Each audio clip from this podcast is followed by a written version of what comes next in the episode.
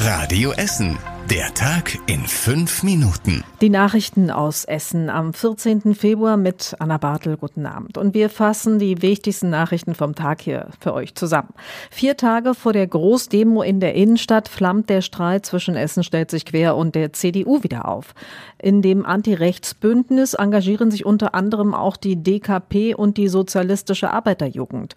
Deshalb geht die CDU auf Distanz, sagt Parteichef Matthias Hauer. Die CDU Essen bekämpft die AfD AfD und jede Art von Rechtsextremismus und das mit aller Klarheit. Wir demonstrieren aber nicht mit linken Feinden der Verfassung gegen rechte Feinde der Verfassung. Auch Oberbürgermeister Thomas Kufen wird am Sonntag bei der Demo nicht dabei sein. Essen stellt sich quer, sagt, das sei ein Trauerspiel, denn in anderen Städten sei die CDU bei den Antirechtsdemos dabei. Diesen Sonntag ist eine große Demo gegen Rechtsextremismus und die AfD in der Innenstadt geplant. Der Veranstalter ist ein neues Bündnis, bei dem Essen stellt sich quer wiederum Mitglied ist. Vorher hat das Bündnis Stehle bleibt bunt bereits bereits am Freitagabend zu einer Demo aufgerufen und dazu auch Oberbürgermeister Thomas Kufen eingeladen. Und das ist wirklich ein sehr spezieller Fall. In der Sendung Aktenzeichen XY kommt heute Abend wieder ein Raubüberfall aus Essen zur Sprache. Drei mutmaßlich ehemalige Mitglieder der RAF sollen den Überfall begangen haben.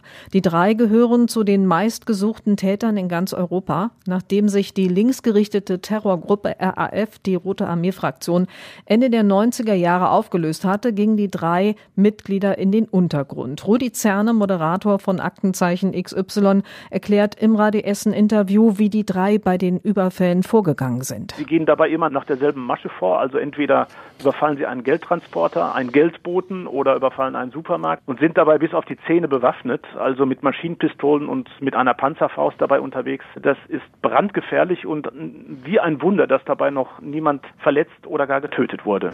Die Polizei startet heute Abend in der ZDF-Sendung einen neuen Fahndungsaufruf. Bereits heute Nachmittag nach Ankündigung der Sendung gingen 52 Hinweise bei der Polizei ein. Sie geht davon aus, dass die ehemaligen RAF-Mitglieder wieder Geld brauchen und einen neuen Überfall planen könnten. Wie man Hinweise zu dem Fall geben kann, lest ihr auf radioessen.de. Und die Essener Polizei warnt im Moment auch vor falschen Mitarbeitern der Sparkasse. In mehreren Fällen haben die Trickbetrüger bei älteren Menschen Geldkarten abgeholt und auch nach der PIN-Nummer gefragt. Das Vorgehen war in allen Fällen gleich. Radio Essen Stadtreporterin Julia Krüsemann kennt die Masche der Diebe. Am Freitag wurde eine ältere Frau in der Rudolfstraße in Leite von einer angeblichen Sparkassenaufsicht angerufen. Ein Onlinehändler hätte 4200 Euro von ihrem Konto abgebucht. Die Frau ließ in einem einstündigen Telefonat das Konto sperren, danach holte ein Komplize Geldkarte und PIN ab. Nach einem Gespräch mit einem Nachbarn informierte die Frau die Polizei. In der Rudolf-Heinrich-Straße in Borbeck und der Elisabethstraße in Frillendorf gab es ähnliche Fälle.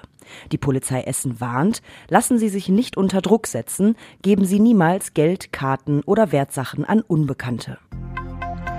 Und das sind richtig gute Nachrichten für Schülerinnen und Schüler an der Maria Kunigunda Schule in Karnap. Dort wurden die Toiletten erneuert. Die Arbeiten haben ein Jahr gedauert, aber jetzt entsprechen die Toiletten wirklich dem Neubaustandard. Also so richtig mit Bewegungsmeldern und LED-Beleuchtung und natürlich niegelnagelneuen Sanitäranlagen.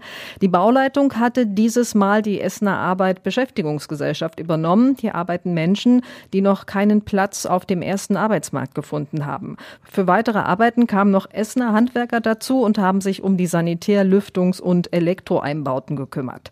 Die Toilettenanlage in Karnap ist die zwölfte, an der die EABG beteiligt ist. Fünf weitere Anlagen in Schulen sind noch in Arbeit. Und das war überregional wichtig. Ab sofort gibt es keine Blitzerlisten von der Polizei in Essen und in NRW mehr. Die Listen mit Standorten, wo die Geschwindigkeit in der Woche kontrolliert werden, standen bisher in den sozialen Medien der Polizei NRW. Die Listen sollen aber nicht mehr veröffentlicht werden, sagt das NRW-Innenministerium. Dort wird gerade an einer neuen Verkehrsstrategie gearbeitet. Und zum Schluss der Blick aufs Wetter. Das ist heute mal so ein bisschen verregnet. Es kann auch morgen zuerst noch nass werden, dann kommt aber nur wenig Regen runter. Später ist es dann schon trockener und die Wolken lockern auch mal so ein klein bisschen auf, um die 15 Grad und auch am Freitag ein bisschen Regen, da aber eher umgekehrt, erst trockener und später nasser. Ich wünsche euch jetzt noch einen schönen Abend. Das war der Tag in fünf Minuten. Diesen und alle weiteren Radio Essen Podcasts findet ihr auf radioessen.de und überall da, wo es Podcasts gibt.